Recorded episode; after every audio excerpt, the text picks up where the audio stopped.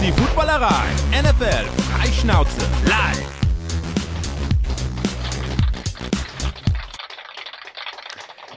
Es ist Montagabend, 19 Uhr nach der Zeitumstellung. Das bedeutet, es ist höchste Zeit für eure Footballerei. Hallo, liebe Footballerei. Wir sind live auf YouTube. Hallo, YouTube. Wir sind live auf Twitch. Hallo, Twitch. Und an alle Podcast-Hörer auch hiermit ein verspätetes Hallo. Schön, dass ihr alle dabei seid. Hallo, Sebastian. Hallo, Kutsche. Hallo, Menschen. Hallo, Welt. Schön, dass du dabei bist. Wir erwischen dich wo? Äh, nach wie vor auf dem Lehrgang im wunderschönen Osterholz-Scharmbeck bei Bremen. Gut, das äh, äh, Stichwort äh, Wanddeko wird gleich mhm. noch eine Rolle spielen für äh, unsere Podcast-Hörer. Bei Sebastian ist nämlich nicht ganz so viel zu sehen. Es ist eine karge Wand. Stolle ist dabei mit einer wunderschönen Wanduhr und einem Hamburg-Plakat, hätte ich fast gesagt. Eine, eine Hommage an Hamburg ähm, an der Wand. Moin, Stolle. Moin, Kutsche. Wie gut du das erkannt hast. Ja, aber ich finde, äh, Sebastians äh, Vorhang hat was. Das ist hat so ein bisschen ne? Gefängnisromantik. Naja, es, man kann es ist umzäunt, also, aber ich kann rein und raus, wann ich möchte. Also das ist äh, besser als Gefängnis. Sehr gut. Cool, dass ihr da seid. Ähm, cool, dass ihr auch dabei seid. An dieser Stelle einen herzlichen Dank für eure vielen Nachrichten, äh, die mich vor allem am Freitag und übers Wochenende erreicht haben. Ähm, sehr, sehr, sehr, sehr cool. Äh, an dieser Stelle sei gesagt, es verändert sich äh, für euch aber gar nichts. Ähm, wir machen das Ganze ja nicht nur für uns, sondern vor allem für euch und mit euch. Auch weiterhin natürlich im Rahmen der Footballerei und in Zukunft vielleicht an der einen oder anderen Stelle mal auf größerer Bühne da sind wir schon beim Thema, nämlich was gibt's in nächster Zeit aus der Footballerei? Am kommenden Mittwoch äh, gibt es eine neue Folge der Flugstunde. Ihr wisst es alle, äh, Stolle ist ja seit kurzem General Manager des neuen ELF-Teams äh, Munich Ravens und in der Flugstunde erzählt er mir und damit auch euch ganz transparent, was ein General Manager eigentlich alles so machen muss, was da dran hängt. Und jetzt am Mittwoch gibt es eine neue Folge Stolle. Da erzählst du so ein bisschen, wie man denn einem neuen Team eine Identität verschafft. Ne? Wie gewinnt man Fans? Wie bindet man Fans? Wie funktioniert das Ticketing? Stichwort Stadion. Da kommt äh, am Mittwoch eine neue Folge raus. Mir macht das sehr viel Spaß. Spaß, dieser Podcast. Ich hoffe, dir auch. Ja, na gut. Geht so? Ja, ne? Macht Spaß. ich hatte gehofft, dass wir uns irgendwann mal darüber unterhalten, warum du im Cockpit immer, immer äh, so viele Fläschchen dabei hast, aber das machen wir vielleicht in einer anderen Folge. Genau, wir, wir donnern natürlich auch immer mit dem Getränkewagen zwischendurch durch die Gänge und bieten euch Orangensaft, Tomatensaft, wahlweise auch Tee oder Kaffee an. Zu essen gibt es allerdings nichts. Am kommenden Mittwoch äh, gibt es noch ein besonderes Happening. Am kommenden Mittwoch produzieren wir nämlich die 50. Folge von Icing the Kicker.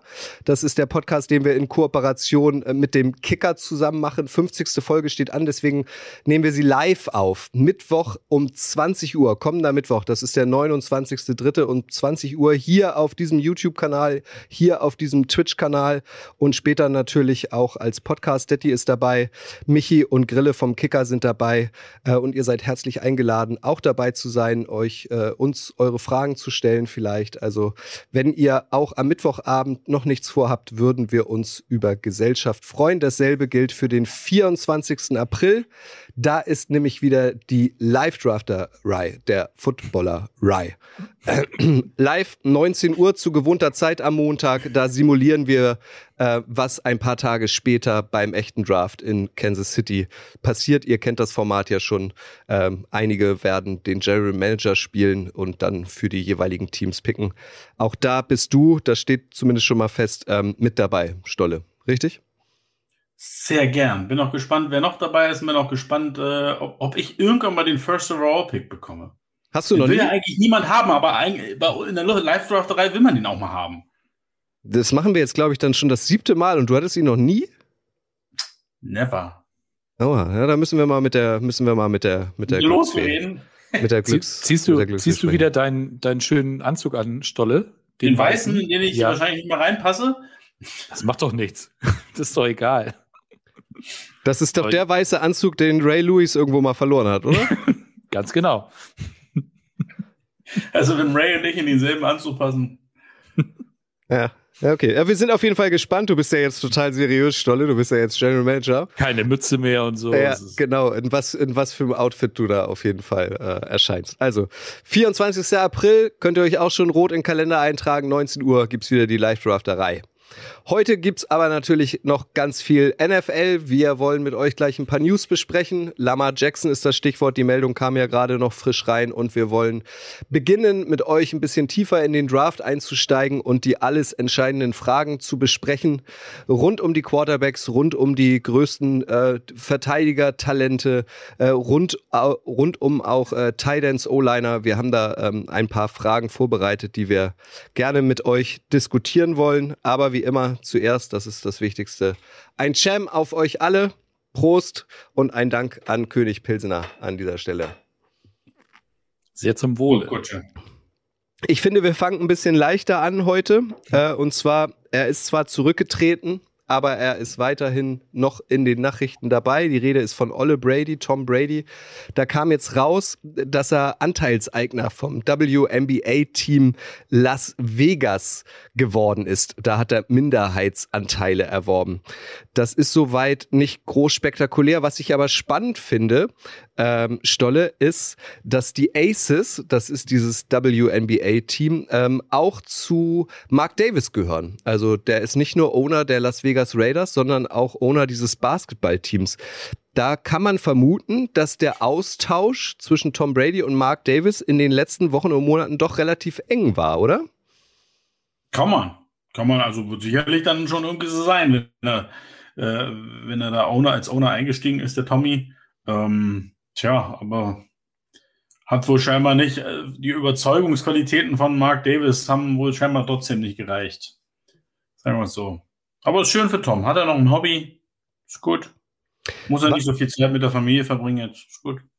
Was sagt dir die Sportart Pickleball, Sebastian? Oh, zum Glück hat er nicht mich gefragt. Hat das irgendwas mit Du heißt auch Sebastian. Hat das irgendwas mit Gurken zu tun oder sowas? Nee, nee, nee. Also, äh, ich kenne kenn nur Gurkenrennen sonst, falls das äh, einige noch kennen. Also, aber nee, sagt mir gar nichts, tut mir leid. Weil ich habe heute gelesen, das ist nicht der erste Ausflug von Tom Brady in den Owner-Bereich. Ähm, er hat sich schon zusammen mit Kim Kleisters, die Tennisfans unter euch werden sie mhm. noch kennen, ja. äh, hat er sich Anteile an einem Extension-Team in der Major League Pickleball gesichert. Und da habe ich mich auch, was ist denn Pickleball? Und Pickleball ist eine in den USA entstandene Ballsportart, die Elemente des Badminton, Tennis und Tischtennis verbindet. Also, falls ihr noch mal wieder Sport treiben wollt, vielleicht wäre Pickleball was für euch. Könnte, könnte noch groß werden dann, oder? Ja. Genau. Also. Ich, ich finde aber besonders schön, Kutsche, dass du meinst, er hat sich Anteil an einem Extension-Team besorgt. Also geht es um Haarverlängerung. Ja, da wirst du, da wirst du hellhörig, oder? Auf jeden Fall. Unbedingt. Da muss ich auch bald hin. genau. Schönes. Nee, das, das muss man wissen. Im Pickleball ist es kein Expansion-Team, sondern ein Extension-Team. Das ist ganz wichtig zu wissen. Man darf da nur spielen mit Spielenstolle, wenn man noch über eine gewisse Haarpracht verfügt. Du versuchst es ja untenrum, also im Gesicht untenrum zu kompensieren. Pickleball. Ja, Immer schnell zum nächsten Thema. ja, lass uns, lass uns bitte schnell über, über was anderes sprechen. Lama Jackson. Da gab es eine Meldung. Lama Jackson ist ein bisschen beleidigt, er fühlt sich nicht so richtig gebauchpinselt und gewertschätzt und fordert jetzt ähm, offensiv ein Trade von den Baltimore Ravens. Vorhin hat Kev Kev äh, 999 hier schon bei YouTube in den Chat geschrieben, super, dann kann er ja zu den anderen Ravens wechseln. Habt ihr ihm, habt ihr, habt ihr den Ravens schon ein Trade-Angebot gemacht, Stolle? Die Munich Ravens an die Baltimore Ravens. Na, aber wahrscheinlich kommt nur aus Europa oder aus der XFL ein Angebot, ne? Weil wenn, wenn schon so keiner ihm ein Angebot macht, dann ist es schön, wenn er jetzt sagt, ich will hier weg und zwar zu keine Ahnung, aber ich will hier weg. Keiner will mich, aber ich will hier weg. Ähm, also das ist doch so ein klassischer Move. Also den muss er jetzt bringen. Das war so, er hat wahrscheinlich so eine How to be a, an agent, so eine, so eine Liste, die hat er wahrscheinlich bei Google runtergeladen und irgendwann kommt der Punkt, ah, sagen, dass man weg will. Ich möchte einen Trade forcieren. Ähm, mir tut er ein bisschen leid, die ganze Situation tut mir ein bisschen leid. Und es wird immer offensichtlicher, dass das so ein bisschen ich glaube, dass da eine ganze Branche so ein bisschen dahinter steht. Weil stell dir mal vor, ein Spieler kann so einen Million, Million, Million, Million Dollar Vertrag alleine verhandeln. Wo würden dann die ganzen Agenten dieser Welt hingehen? Dann braucht die keiner mehr. Ähm, ich glaube, das ist so eine Art Lektion, die ihm da unterbewusst erteilt werden soll. Nicht nett, aber ich glaube, ein Trade. Ich wüsste jetzt nicht, wohin. Vielleicht die Jets. Die brauchen noch einen Quarterback, habe ich gehört. Sonst wüsste ich es nicht. Ich habe heute in einem Mockdraft gesehen, äh, dass es einen Trade mit den Titans gibt, dass äh, Lama Jackson plötzlich für die Tennessee Titans spielt. Sebastian, das wirkt so ein bisschen mhm. verzweifelt aktuell, oder? Olle Lama Jackson ähm, ruft so ein bisschen öffentlich nach Hilfe. Hey, ich will hier weg. Ja. Mach doch mal ein Angebot, ja. oder? Ja, auf jeden Fall. Also ich, er hat ja auch ähm, auf sich selbst gesetzt in Sachen äh, Vertretung. Ich glaube, seine Mutti hat ihm da noch so ein bisschen beigeholfen. Ähm, aber anscheinend, äh, ja, wie gesagt, funktioniert das nicht so ganz. Ich weiß allerdings auch nicht, also, ob das nicht vielleicht auch damit wirklich zu tun hat, was, was Cleveland äh, ihrem neuen Quarterback letztes Jahr gegeben haben, dass die Owner jetzt eventuell sagen, okay, ähm, da das würde halt nochmal in komplett andere Sphären vorstoßen und äh, deswegen, nö, machen wir nicht. Und äh, ich weiß, die Summen, die da kolportiert waren, die klang schon ziemlich gut für mich als jetzt äh, Armschlucker, aber für ihn reicht das anscheinend nicht. Naja. Jeder hat halt seinen. Ja. Mal im Ernst, Moutinho äh, schreibt, ähm, Lama Jackson wird nicht wertgeschätzt und das finde ich eine Frechheit. Ähm, siehst du das auch so, Stolle? Also wird er wirklich ungerecht behandelt, nicht genug gewertschätzt von den Ravens, deiner Meinung nach? Ähm, ich würde gar nicht mal sagen von den Ravens. Ich glaube, die Ravens haben ihm ein, ein, sehr gutes Angebot gemacht. Er hat sich da vielleicht ein bisschen verzockt. Die Ravens haben, finde ich, den, den den besten Move gemacht, den sie rein businessmäßig hätten machen können. Sagen können, pass mal auf, wir setzen dich quasi doch auf den Marken, dann wirst du mal sehen, wie viele Interesse haben. Vielleicht wussten sie da auch schon mehr. Ja, ich glaube, das, was Sebastian angesprochen hat, dass die Owner da so ein bisschen eine Bremse reinschieben wollen, ist auch nicht so weit hergeholt. Ähm, nicht gewertschätzt. Ich finde ihn persönlich schwer einzuschätzen. Toller Spieler, nur leider viel zu oft verletzt. Ähm, das ist, finde ich schon, wenn jeder, wenn einer Saison für Saison so Problemchen hat, ist es irgendwann schwierig, denjenigen einzuschätzen und, und ihn wirklich zu evaluieren, was steckt wirklich dahinter. Ist, ist eine ganz verzwickte Situation, aber ich glaube, es gibt am Ende keine andere Lösung, als dass sich die beiden Seiten wieder zusammensetzen, weil ich sehe kein anderes Team, was jetzt schreien will, oh ja, Trade, wir sind dabei. Ja, man liest hier auch was von euch. Die Falcons suchen natürlich auch noch händeringend. Äh, die Packers, Stolle, wurden auch ins Gespräch gebracht, wenn Rogers denn jetzt endlich mal wechseln sollte. Aber die gehen offenbar tatsächlich mit John Love, ne? Wieso denn nicht Rogers, Love und äh, Lamar? Mal irgendwie, keine Ahnung, 115.000 Millionen für rausballern. Was soll's? Kostet die Welt. Nee. Also Lamar nach Green Bay. Hm, glaube ich ja nicht. Um Lama Jackson äh, zumindest für heute abzuschließen, was glaubt ihr denn? Also wann kommt da richtig Bewegung rein? Wird das jetzt, obwohl er sich jetzt öffentlich geäußert hat, weitere Wochen dauern bis zum Draft? Ja. Oder meint ihr, da kommt jetzt nochmal Schwung genau jetzt rein? Ich glaube, also wenn da überhaupt Schwung von außen reinkommt, also außerhalb Baltimores, dann maximal kurz vom Draft, aber ich glaube es einfach nicht. Sehe ich ganz genauso. Also ich kann mir nicht vorstellen, also es ging ja auch darum, wenn sie jetzt irgendwie ein Team ihm ein Offersheet gibt, das kann Baltimore matchen und dann ist das andere Team raus. Also ich glaube kaum, dass ein Team jetzt sich die Mühe macht und einen Vertrag mit ihm ausklöppelt, nur damit Baltimore dann um die Ecke kommt und sagt, ja, wir behalten ihn jetzt doch. Also das ist, äh, kann ich mir absolut nicht vorstellen. Ich, für mich ist das Realistische, dass er irgendwann, vielleicht auch erst kurz vor der Saison, seinen Franchise-Tag unterschreibt und dann auf dem Tag spielt. Viel Luft um nichts. Sagt man das so? Viel Luft um nichts? Viel weißt Lärm um nichts. Viel Lärm um nichts. So, siehst du, so war das. Erinnert so ein bisschen an Aaron Rodgers. Du, Sebastian, hm. sagst ja, du bist auf dem mhm. Lehrgang. Äh, in mhm. Wahrheit bist du, das kannst du ja jetzt auch zugeben, in Phoenix, Arizona auf dem NFL Owner Meeting. Ja. Äh, da warst du ja jetzt äh, dabei. Das läuft seit gestern, glaube ich. Läuft noch ein paar Tage. Erzähl uns doch mal, äh, was habt ihr denn da bislang beschlossen? Also beschlossen wurde noch gar nichts. Das äh, ging gestern los und läuft noch bis äh, morgen einschließlich. Also ich denke mal, dass erst morgen denn so langsam rauskommt, äh, worauf sich die feinen alten weißen Männer geeinigt haben.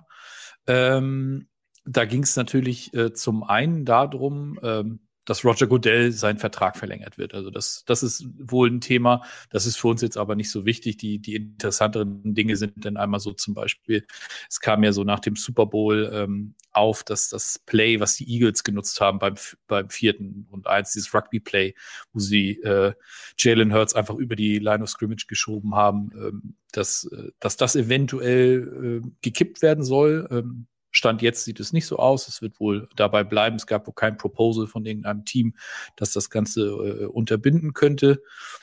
Ähm, dann ging es natürlich auch nochmal darum, ob eventuell Roughing the Passer, ob das reviewable werden soll. Aber das ist, äh, klingt eher so, als ob da gar keiner Bock drauf hat, das in irgendeiner Form ähm, tatsächlich anzugehen. Ähm, was tatsächlich ganz interessant ist, ähm, wenn man sich mal so den äh, Thursday Night Football Schedule vom letzten Jahr anguckt, da waren da ja nicht unbedingt so richtige Perlen bei, die, die Amazon da in seinem ersten Jahr bekommen hat. Und äh, es ist jetzt wohl im Gespräch, ob eventuell dieses oder nächstes Jahr die Thursday Night Games geflext werden können. Das ist, ähm, ich weiß nicht, wie ihr beide das seht oder auch wie ihr draußen das seht, wenn, wenn das jetzt heißt, dass so ein Thursday Night Game geflext wird. Ich weiß nicht, ist es eigentlich auch vollkommen egal, wie viel Vorlauf man da hat. Ähm, wenn du eigentlich am Sonntag spielen solltest und es dann auf einmal ist, äh, Edgy Badgy, du spielst jetzt aber schon am Donnerstag, hat das A für die Teams natürlich unheimliche Implikationen und aber auch für die Fans, die eventuell sich überlegt haben, hey, ich fahre am Sonntag äh, mit meinem Team statt oder nach äh, zum Auswärtsspiel oder was auch immer. Oder selbst vielleicht auch Heimspiele. Das sind einige Leute sagen im Moment, äh, das passt mir jetzt ja gar nicht. Also das ist so, so ein großes Thema. Ich kann den Hintergedanken da schon verstehen, dass man natürlich möglichst attraktive Spiele an einem Donnerstag haben möchte. Aber was wäre das für ein Preis, äh, Stolle? Also das macht ja, was macht das mit so einem Team, wenn die denn auf einmal eine deutlich kürzere Woche haben?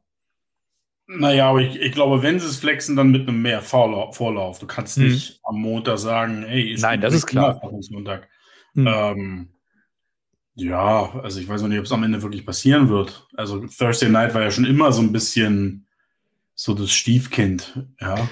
Aber es ist doch gut. Also ich kann mich dran erinnern, dass wir uns oft irgendwie beschwert haben, in Anführungszeichen, ach, der Thursday Night Game, das ist ja wirklich, also das, selbst wenn ich Zeit hätte, würde ich dafür nachts nicht aufstehen oder so. Also dass das irgendwie aufgewertet werden soll, ist doch eigentlich eine ganz gute Sache, wenn man denn den Teams irgendwie, weiß ich nicht, zwei, drei, vier Wochen Vorlauf gibt. Wenn das geht. Also dann glaube ich, sollte es schon umsetzbar sein, wenn man mit, also ich finde schon drei Wochen, weil wie gesagt, es ja nicht nur die Teams, sondern gerade auch das Thema Fans und Kompensation. Also wenn ich auswärts plane, ich fliege von, keine Ahnung, Miami nach Buffalo am Wochenende, um mir da ein Spiel reinzuziehen und auf einmal heißt es Donnerstag das Spiel, muss ich wahrscheinlich arbeiten, ist doof. Also das sollte die Liga sich sehr genau überlegen, wie sie das weil da kennen ja die Amerikaner, da kommen die Klagen ganz schnell rein. Hm. Die haben ja auch ein bisschen weniger Urlaub als wir in Europa, glaube ich. Ne? Also das wird da schon, glaube ich, eine ganze Menge äh, ausmachen, wenn die den auf einmal den Donnerstag und den Freitag äh, nicht zur Arbeit. Gut, vielleicht ist man dann auch einfach krank, wie man das ja nach dem Super Bowl auch ist oder was auch immer. Aber naja. Wobei man ja auch sagen muss, es gibt jetzt sehr wenig Allesfahrer in den USA, wie hier zum Beispiel, oder? Du warst auch mal ein Jahr lang Allesfahrer, Sebastian, oder? Nee, Dafür hat's, für alles hat es nicht gereicht. für alles. Okay, gut. Ja, okay. Was aber bei euch äh, gar nicht auf den Tisch kam, ähm, ist die Personalie Dan Snyder. Ne? Also der, äh, der muss sich ja so ein paar Vorwürfe anhören, steht doll in der Kritik, der steht aber nicht auf der Tagesordnung, richtig? Nee, der soll, glaube ich, beim nächsten Meeting ähm, soll es wohl nochmal um Dan Snyder gehen und um den Verkauf der Commanders. Ähm, Mr. Snyder ist wohl auch nicht so ganz amused, dass der Preis der, der, der Commanders jetzt äh, unter sieben Milliarden Dollar liegt. Also das äh, muss man sich, überlegt ihr das mal. Also Entschuldigung, wie kann man denn, wie können die denn nur unter sieben Milliarden bieten? Das ist ja auch eine Frechheit, oder? Flo, es wird ja. so, als wenn du dich einschalten willst, ja? Nee, ich wollte eigentlich nur, also Stan Snyder, das Geld, ähm, ja, wegen dem Vertrag von Roger Goodell, das wird sicherlich eine Lappalie sein, weil so viel Geld, wie die Teams in den Jahren verdient haben, seitdem er da ist, also gerade auf das Washington-Team angesprochen, der Wert hat sich, glaube ich, bei jedem Team um diverse Milliarden erhöht in seiner Amtszeit. Von daher, und das passt ja auch in das Thema mit dem Thursday Night. Am Ende geht es, glaube ich, um Geld, Amazon zufriedenzustellen, weil so viel Geld wie die zahlen und die Quoten waren ja nicht so richtig super bei Amazon in diesem Jahr, deswegen wollen sie dem wahrscheinlich irgendwie helfen. Ähm, was mich noch interessiert hat, das Thema ist das mit dem Panten. Ähm, wir haben ja hier auch immer gesagt, Liebe für Kicker, Liebe für Panther. Aber es, es könnte sein, also es, das, das, der Punt und das Spiel, was da, äh, der Spielzug, der daraus resultiert, ist immer noch vielen ein Dorn im Auge, weil sich da viel verletzt wird. Das heißt, sie überlegen, da auch so einen Touchback-Regel zu machen, der dann auch an die 25-Yard-Linie vorkommt, wenn du einen Touchback machst, ähm, um ja, Teams zu animieren, entweder gar nicht zu retournieren und hoffen, der Ball springt in die Endzone und oder die, die anderen Teams, also das angreifende Team, äh, es attraktiver zu machen, dass sie vielleicht gar nicht panten, sondern den vierten Versuch ausspielen. Äh, Stolle, wie findest du das? Soll der, muss der Punt weg? Wir brauchen Panther. Also da gibt es gar nichts. Nee, das finde ich komisch. Ich bin ja schon nur so bedingt, also ist so irgendwie ein bisschen attraktiver in der XFL jetzt mit One-Point, Two-Point, Three-Point Conversion, gebe ich ja zu. Aber so ein bisschen tun mir die Kicker trotzdem leid, dass sie immer unwichtiger werden und so wegrationalisiert und langsam. Also, und ja, ist natürlich auch cool, den vierten Versuch vielleicht öfter auszuspielen. Aber na, okay, weiß ich nicht. Also Pat McAfee wäre kein Freund dieser Entscheidung. Bestimmt nicht. Aber ich meine, die Tendenz geht ja eh dahin, dass wirklich viel öfter der, der vierte Versuch ausgespielt wird. Ne? Also ich meine, vor, vor drei, vier Jahren, da waren es die Ravens, die das Gefühl jedes Mal gemacht haben und mittlerweile kommen ja immer mehr Teams äh, dahin, dass sie das eben auch machen. Ne? Die gehen dann nach diesen, nach den Analytics-Dingen. Äh, das ist ja für viele auch ein, kein so ein geliebtes Thema, sage ich jetzt mal. Aber äh, es zahlt sich ja aus. Und wie gesagt, wenn, wenn das dann wirklich so kommt, dass du den, der als Gegner denn den Ball schon an der 25-Yard-Linie bekommst. Das ist, es sind zwar nur fünf Yards in, in, in, Anführungsstrichen, aber die können natürlich auch schon nachher irgendwann den Unterschied machen. Und äh, ich glaube, da geht es halt wirklich auch darum, das Verletzungsrisiko zu minimieren, weil ähm, das, was ich gelesen habe, so gerade so Punt-Returns und Kick-Returns, das sind die A, die meisten Plays, die, wo ein Penalty drauf ist und eben auch sehr verletzungsanfällig, ne? wenn man dann sieht, ähm, wie die da aufeinander zurauschen. Ich weiß nicht, ähm, ich bin jetzt, also das ELF Kickoff-Dings, das läuft ja ein bisschen anders. Wäre, äh, aber das ist ja auch so ein Thema, das fassen die ja nie so richtig an, ne? Das, dass man eventuell sagt, okay, die, die starten dann wirklich erst, wenn der Ball in der Luft ist oder wie auch immer, oder den Ball fängt. Ich weiß nicht, ob das da nochmal irgendwann zur Diskussion stehen könnte. Stolle sagt jetzt nichts, er kennt von diesen ELF-Regeln zu wenig. nee, ich würde nicht einen Draft machen. Sonst reden wir noch eine halbe Stunde ja. über. Ich möchte, aber noch ein, ich, möchte aber, ich möchte aber noch einen Shoutout loswerden, äh, weil äh, Ole schreibt auf YouTube Panther Forever Sunday Morning Kicker Podcast. Falls ihr den noch nicht kennt, der wird nämlich mit sehr viel Leben und mit sehr viel Liebe erfüllt äh, von Ole. Ähm, dem solltet ihr auf jeden Fall euer Herz schenken, reinhören, weil da geht es wirklich hauptsächlich monothematisch um äh, Panther und Kicker und, die dürfen wir auch nicht vergessen, um Long Snapper. Also mhm. Sunday Morning äh, mhm. Kicker Podcast. Ähm, schaut da jetzt mal beim Podcast Dealer eures Vertrauens. Wir kommen gleich zum Draft. Ich führe euch da so langsam hin. Vorher aber noch eine schnelle Personalie, die wir nicht unter den Tisch fallen lassen dürfen. Ähm, Bobby Wagner kehrt zurück. Ein Jahr bei den LA Rams. Ursprünglich hat er da für fünf Jahre und 50 Millionen unterschrieben. Die Geschichte war jetzt schnell erzählt. Ähm, er kommt nach Hause. Kann das klappen, Stolle? Weil sein Abgang vor einem Jahr war ja irgendwie ein bisschen unglücklich ähm, äh, im Verhältnis mit Pete Carroll und GM John Schneider? Naja, wenn er da jetzt unterschrieben hat, scheint das wohl alles kein Thema mehr zu sein. Ja, also ich kann verstehen, warum er zurück will, weil da hat es offensichtlich in vielerlei Hinsicht, vielleicht war es alles trotzdem besser als das, was er jetzt letztes Jahr hatte. Ja. Löst das was in dir aus, emotional, dass Bobby Wagner nach Hause kommt, sieben Millionen für ein Jahr bekommt? Sebastian? Nö. Bisschen mehr, bisschen mehr Leidenschaft, Emotionen möchte ich hier. Was denkt ihr über die Defense der Seattle Seahawks jetzt? Ja, also ich mal, mit, mit Bobby Wagner, du, du hast natürlich den Vorteil, er, er kennt da alles. Ähm, er ist äh, auch, ich glaube, in der Fanbase ist er immer noch ein unfassbar beliebter Spieler. Und ähm, ja, das ist halt so nochmal wieder so ein bisschen, ja, ich sag mal, Nostalgie äh, an die alten, äh, an die alte Seahawks Defense, ne, an die Legion of Boom und äh, ich sag mal, er hat immerhin nicht so einen Abgang hingelegt wie Earl Thomas damals, also von daher Ähm, das gibt alles Dinge, ne, die, die kann man alle wieder kitten und da kann man ihm sicherlich auch verzeihen, wenn er dann äh, zum Divisionsrival nach LA gegangen ist. Also. Jay Packer, ähm, 853, liebe Grüße, schreibt auch Return to Boom. Hm. Mal sehen, schauen wir mal. So, letzter Punkt, nee, zwei habe ich noch. Der Draft 2024 könnt ihr euch jetzt auch schon eintragen, steigt in Detroit. In Motor City, Stolle. Das hast du dir bestimmt auch schon tief in den Kalender eingetragen. Da willst du dabei sein, oder? Unbedingt. Ganz, ganz dringend. Nach Detroit. Wer wollte nicht nach Detroit schon mal? das erste Mal, dass da der Draft über die Bühne geht. Und wir wollen das Draft-Thema so ein bisschen einleiten mit den Houston Texans. Ähm, die rüsten nochmal fleißig auf. Dalton Schulz äh, hat dort unterschrieben, Tident, der bei den Cowboys unter Vertrag stand, die ihm, ähm, so heißt es, äh, schon vor längerer Zeit einen Dreijahresvertrag über 33 Millionen angeboten haben. Hat er nicht angenommen.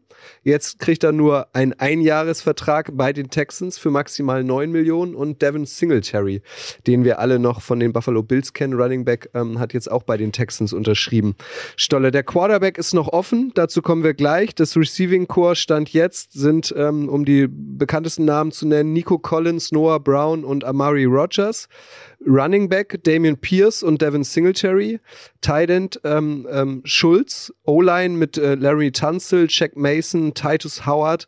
Das sieht schon ganz gut aus. Oder wie gefallen dir Stand jetzt die Texans?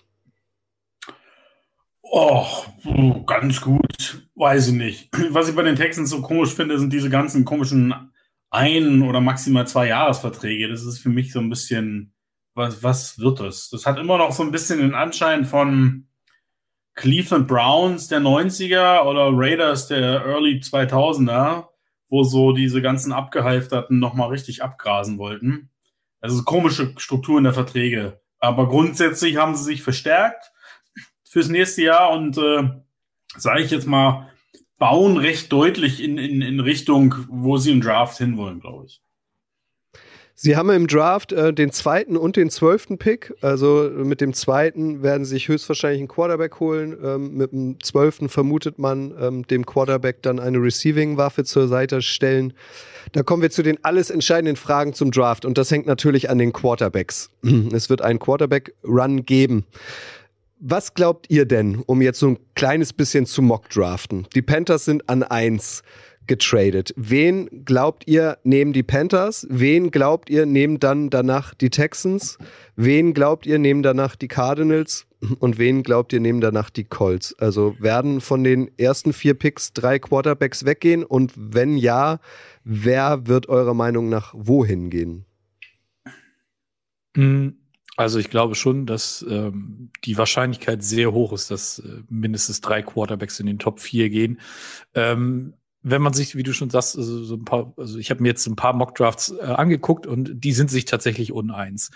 Ähm, am häufigsten habe ich tatsächlich, glaube ich, immer noch CJ Stroud gelesen, dass der an eins zu den Panthers geht. Das wird für mich in der Hinsicht auch Sinn machen. Der ist von der Physis her eher so ein Typ wie Frank Reich ihn eben auch zuletzt mit Mac Ryan und Carson Wentz und sowas hatte. Der ist äh, in der Pocket sehr präsent. Ähm, der kann aber zur Not eben auch sich selbst, äh, äh, kann auch laufen. Ähm, da ist halt wieder so das Problem und das, das heißt Problem, aber das ist immer so dieses Jahr, er ist ein Ohio State Quarterback und Ohio State Quarterbacks haben ja irgendwie bisher in der NFL noch nicht so richtig gut funktioniert. Äh, ich glaube nach wie vor trotzdem, dass er derjenige ist, der an eins geht. Und das ist im Prinzip ja der erste Dominostein. Alles, was danach passiert, das ist ja dann im Grunde eine Reaktion darauf. Ähm, Bryce Young von Alabama, das, der kam jetzt beim Combine bei seinen Measurements irgendwie raus, fünf Fuß zehn und drei Achtel oder was auch immer. Also nicht unbedingt Idealmaß für, für einen Quarterback. Das ist so, ja, das hat man bei Drew Brees damals auch gesagt. Und ähm, ja, gut, er hat nun eine, eine ziemlich ansprechende Karriere hingelegt, finde ich. Ähm, ist natürlich noch ein bisschen früh, äh, um da jetzt große Vergleiche anzustellen, aber so diese Pro-Comparison ist da meiner Meinung nach da. Ich denke, der wird derjenige sein, der denn, wenn Stroud zu, zu, den, äh, zu den Panthers ist, dass der dann nach Houston geht. Vielleicht aber auch ähm, Will Levis. Ich habe jetzt gestern gelesen, dass Will Levis wohl ein Gespräch mit den Texans hatte. Ich weiß jetzt nicht, ob das, ob da wirklich, das wäre für mich ein sehr großer Reach, würde ich sagen. Also von daher bleibe ich dabei. Also dass äh, Bryce Young denn nach, ähm, nach Houston geht. Und jetzt ist für mich so interessant, an vier sind die Colts dran. Ist jetzt eventuell ein Team bereit zu sagen, okay, wir wollen vor die Colts kommen, weil jeder weiß, dass die Colts auch einen Quarterback brauchen. Sind, ist so ein Team wie die Ravens, äh, nicht die Ravens, die Raiders zum Beispiel, könnten die sagen, okay, wir haben jetzt zwar Jimmy G, aber wir wollen uns denn direkt danach noch einen Prospect holen. Könnt, könntest du dir vorstellen, Stolle, dass die an drei gehen, um vor den Colts zu landen, oder ist das komplett unrealistisch für dich? Ähm, komplett unrealistisch nicht, aber ich glaube es nicht. Ich glaube, Vegas sollte sich tatsächlich überlegen, weil Jimmy G leider auch recht verletzungsanfällig ist. Aber du könntest natürlich auch losgehen und sagen, wir holen Early Second Round oder traden nochmal hoch in die erste Runde und holen uns äh, Hendon Hooker. Der mhm. wird, glaube ich, Ende erster, Anfang zweiter weggehen, äh, trotz seiner aktuellen Verletzung. Und bei dem finde ich auch das Alter nicht so entscheidend, weil wenn wir uns die Quarterbacks heute angucken, 40 ist ja da das neue 35. Insofern ähm, kann man auch mit 25 noch in die NFL kommen. Was, also die Codes, also vorne bin ich bei dir. Ich denke, sagen wir mal so, CJ Stroud ist, glaube ich, die sicherste Variante an 1. Ähm, von dem, was man, was er mitbringt. Ich bin noch nie ein Fan von Ohio State Quarterbacks gewesen. Und bisher hat mich auch keiner von ihnen, auch ein Justin Fields, nicht überzeugt. Ähm, aber ich sag mal so, was der Stroud gegen Georgia abgeliefert hat, war à la Bonheur. Und das war das erste Mal, dass man so das Gefühl hatte, okay, hier funktioniert gerade nichts und er muss es alleine machen. Er muss sich, sonst war das wirklich immer, ich meine, Ohio State ist genauso wie Georgia oder Alabama, ist eine Maschine. Auf jeder Position sind geile Spieler.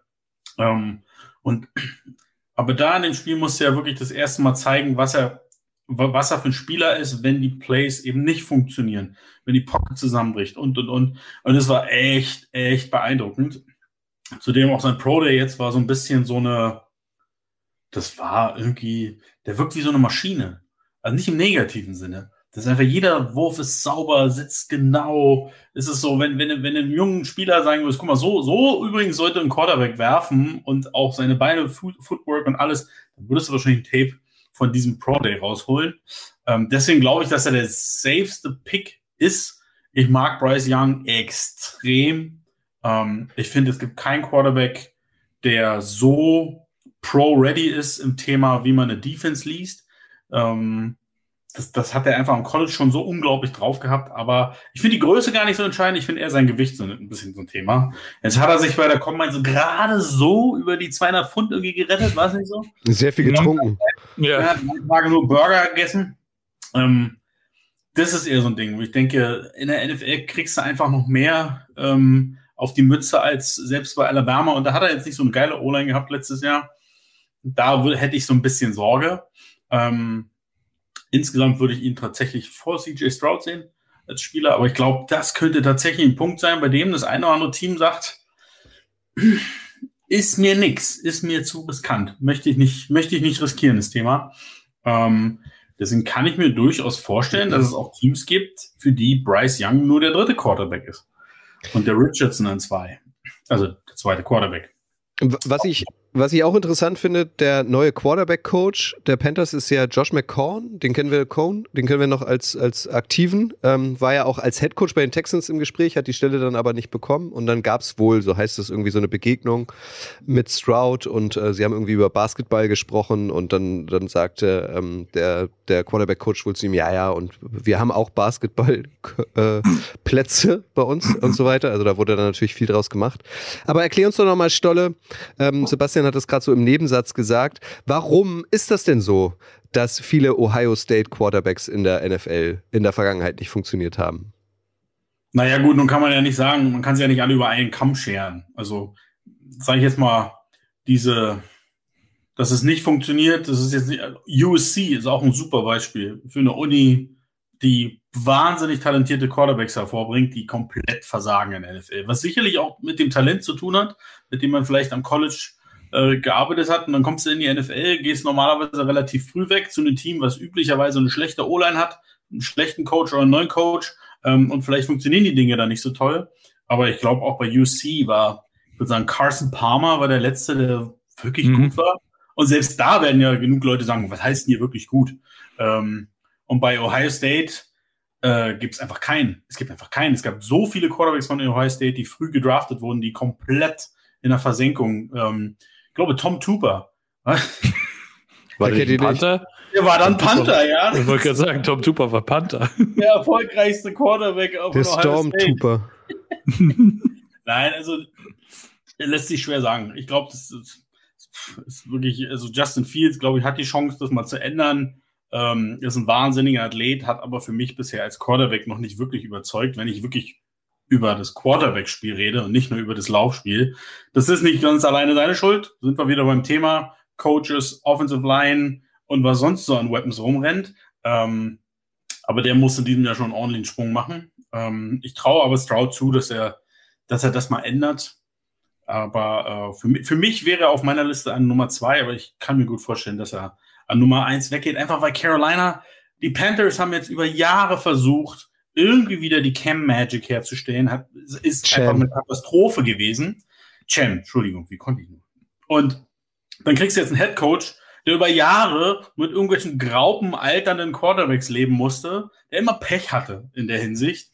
Ich glaube, der möchte einfach jetzt eine safe Nummer haben. Und deswegen kann ich mir gut vorstellen, dass, dass sie sich für CJ Stroud entscheiden. Und wo landet dann Anthony Richardson? Ich finde, Anthony Richardson ist eine wahnsinnige Wildcard. Das ist, dann hast du bei der Combine gehen sie das, ai, ai, ai, ai, ai, Wahnsinn. So, dann guckst du dir dein Tape an und siehst da halt Highlights und sagst, okay, das können einfach nicht viele. Aber du guckst dir halt auch sein Tape an und sagst, naja, passiert jetzt aber auch nicht alle zwei Plays ähm, er ist einfach unfassbar roh. Also ich glaube, da ist das Ceiling, was er erreichen kann, ist enorm hoch, hoch, hoch. Aber eigentlich, ich hätte lieber noch ein Jahr im College gesehen, dass er sich entwickelt und festigt. Der braucht eigentlich ein Team, was ihn auffangen kann, wo er entweder ein Jahr wirklich noch auf der Bank sitzt oder zumindest um sich rum einen Kader hat, der das entsprechend abfangen kann. Und da könnte ich mir eigentlich, obwohl die Colts nicht so ein splashy Team sind, ähm, deswegen ich auch nicht glaube, dass sie hochtraden, weil der Ballard ist nicht so der, der Mann für die Big Moves. Aber ich könnte ihn mir hier vorstellen, weil du hast eine eigentlich sehr gute O-Line, die letztes Jahr leider nicht funktioniert hat. Du hast ein brutal gutes Run-Game und schon macht es das Leben für so einen jungen Quarterback einfacher. Und du, du hast Gardner Minshew. Oh, ich wollte sagen, und du, und hast Gardner Minshew. Du hast dir noch den, den Minshew Mania geholt für alle Fälle, ja, der auch, glaube ich, immer noch ein bisschen underrated ist und der dir durchaus schon den Anfang der Saison versüßen kann, ähm, in, in einer Division, die jetzt auch nicht so brutal stark ist. Also ich könnte mir Richardson bei den Colts schon, schon gut vorstellen. Lass uns mhm. nochmal, ähm, ähm, weil das wurde hier auch im Chat gefragt, Oliver V., was ist mit Stetson Bennett? Ähm, lass uns über den nochmal kurz sprechen. Und du hast ihn kurz angerissen, Stolle Hendon Hooker von Tennessee. Könnte das vielleicht, also habt ihr das Gefühl, das könnte vielleicht ein Überraschungspick sein? Also, dass so ein, so ein Hooker zum Beispiel äh, anstelle der, der großen Vier, nenne ich sie mal, ähm, tatsächlich geht? Also vorm ja. Levis? Nein, oder? Nein, keine Chance. Nee, nee, nee. Also, der, der, das, wird nicht passieren, weil das Problem bei Hooker ist einfach dieses, vielleicht nicht unbedingt das Alter, aber der ist halt mal nur mit einer Kreuzbandverletzung, die er sich relativ spät zugezogen hat. Du weißt, also da wird im Trainingscamp wahrscheinlich noch gar keine Rolle spielen. Die erste Saison ist also ein bisschen eher hinfällig. Und hinzu kommt, ich glaube, den hätten viele gern noch mal bei einem Pro Day gesehen oder auch bei der Combine, weil es halt immer noch viele gibt, die sagen, naja, das System, was, was, was Tennessee da gespielt hat, ist halt extrem Quarterback-freundlich gewesen ähm, und hat ihm vielleicht auch einigermaßen geholfen. Ich finde, dass er es super gemacht hat und dass er ein super Leader ist und, und das Feld gut gelesen hat, aber trotzdem glaube ich, dass er da nicht, nicht so gut wegkommt wie andere. Ähm, und deswegen, also der geht nicht so früh. Ähm, da kann auch sein, dass er noch weiter fällt, weil wie gesagt, Kreuzbandverletzung kannst du haben, dass er auch noch ein bisschen fällt. Ähm, Sehe ich nicht. Und, und, und Stetson ist einfach, ich glaube, Stetson Bennett ist so ein Quarterback, der einige Jahre in der NFL sein wird Einfach weil der ist halt, der ist halt so ein natural born leader. Ähm, aber der ist einfach, sein Skillset ist extrem limitiert. Äh, der wird relativ spät gehen. Aber ich glaube, wer auch immer ihn holt, weiß, dass er da eine solide Backup-Variante für viele Jahre haben könnte. Ja, ich habe den, so vom Ranking her ist der, glaube ich, was war der? Also Stetson Bennett unfassbar weit hinten, ne? Also, wenn, wenn, du Glück hast, an 10 gerankt. Mm, ja, ja. ja ähm, genau. Ist ja auch noch leichter als Bryce Young. auch nur so groß. Ja. Ähm, Aber der ist einfach so, es gibt halt diese Quarterbacks, du weißt, was du kriegst. Da sagst du nicht, ah, der hat aber einen tollen Arm oder so, hat er gar nicht. Aber er ist einfach ein Playmaker. Er hat jetzt zwei Jahre lang einfach mal das beste Team des Landes geführt. Natürlich wird er irgendwo in der NFL unterkommen. Bin ich mir ziemlich sicher. Dann legt euch doch mal, um die erste alles entscheidende Frage abzuschließen, fest, ihr beiden. Die großen mhm. vier. Bei welchen Teams landen sie? Stand jetzt eurer Meinung mockdraftig, Sebastian? Okay, also habe ich ja schon angedeutet, CJ Stroud bei den Panthers, Bryce Young bei den Texans, die Colts, ähm, ich glaube, die, die, ris die riskieren es nicht, dass sie äh, sich einen Quarterback durch die Lappen gehen lassen und werden äh, Richardson an vier nehmen. Und bei Will Levis, das ist, da könnte ich mir halt auch vorstellen, dass der gut in ein Team passen könnte, wie zum Beispiel Minnesota, die mit Kirk Cousins, der geht jetzt in Contract Year und ähm, vielleicht wäre das gar nicht so schlecht, wenn der hinter, wenn Will Levis hinter einem wie äh, äh, Kirk Cousins eben lernt. Die, die Gesamtsituation in Minnesota ist keine schlechte, also die richtig gute Waffen da.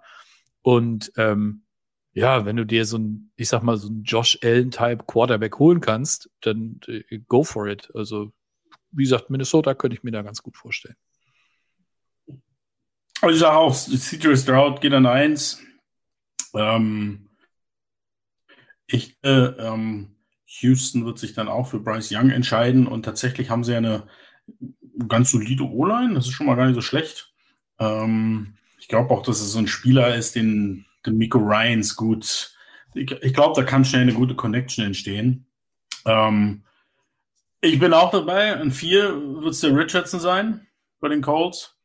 Und Will Levis ist eine große Wildcard. Ich glaube, ähm, das kann alles sein. Das, das kann fünf Seattle sein. Ja, weil nur weil Gino jetzt einen Vertrag bekommen hat, wenn man sich den Vertrag mal genau anguckt, das kann auch nach einem Jahr vorbei sein. Ähm, das kann Tennessee an elf sein, weil Malik Willis ist nicht die Antwort. Ähm, das kann Atlanta an acht sein, weil sie sagen, Desmond Ritter ist vielleicht auch nicht die Antwort. Ähm, keine Ahnung, was die Jets machen. also ich finde, der kann, der wird auf jeden Fall, glaube ich, ein bisschen rutschen. Der wird aber nicht bis Minnesota rutschen. Also so weit wird er nicht fallen. Da wird dann eher jemand nochmal hochgehen hm. Vielleicht ein Washington, vielleicht ein Tampa. Keine Ahnung. Aber, aber ich denke, der wird irgendwo um Platz 10, 12 wird der am Ende landen. Ja, aber das wäre ja dann, guck mal, die, an, an 10 picken die Eagles. Und wir wissen ja, was die Eagles gerne machen. Die traden, um mehr Picks zu kriegen. Das wäre doch für Minnesota, wäre das doch quasi eine ideale Situation, wenn sie denen eben hier einen First Rounder dieses Jahr geben, vielleicht noch den nächstes Jahr und dann noch ein, keine Ahnung, Mid-Round-Pick. Dann bist du an 10 und dann kannst du ihn eben nehmen. Also, gut, das vielleicht könnte auch Tampa machen, ne? Vollkommen klar. Aber wie gesagt, ne, wie gesagt, Minnesota, irgendwie die Idee gefällt mir ganz gut. Oder die Lions, äh, die nennt ihr immer mal wieder hier im Chat. Ähm, da ist Jared Goff ja auch zumindest nicht unantastbar.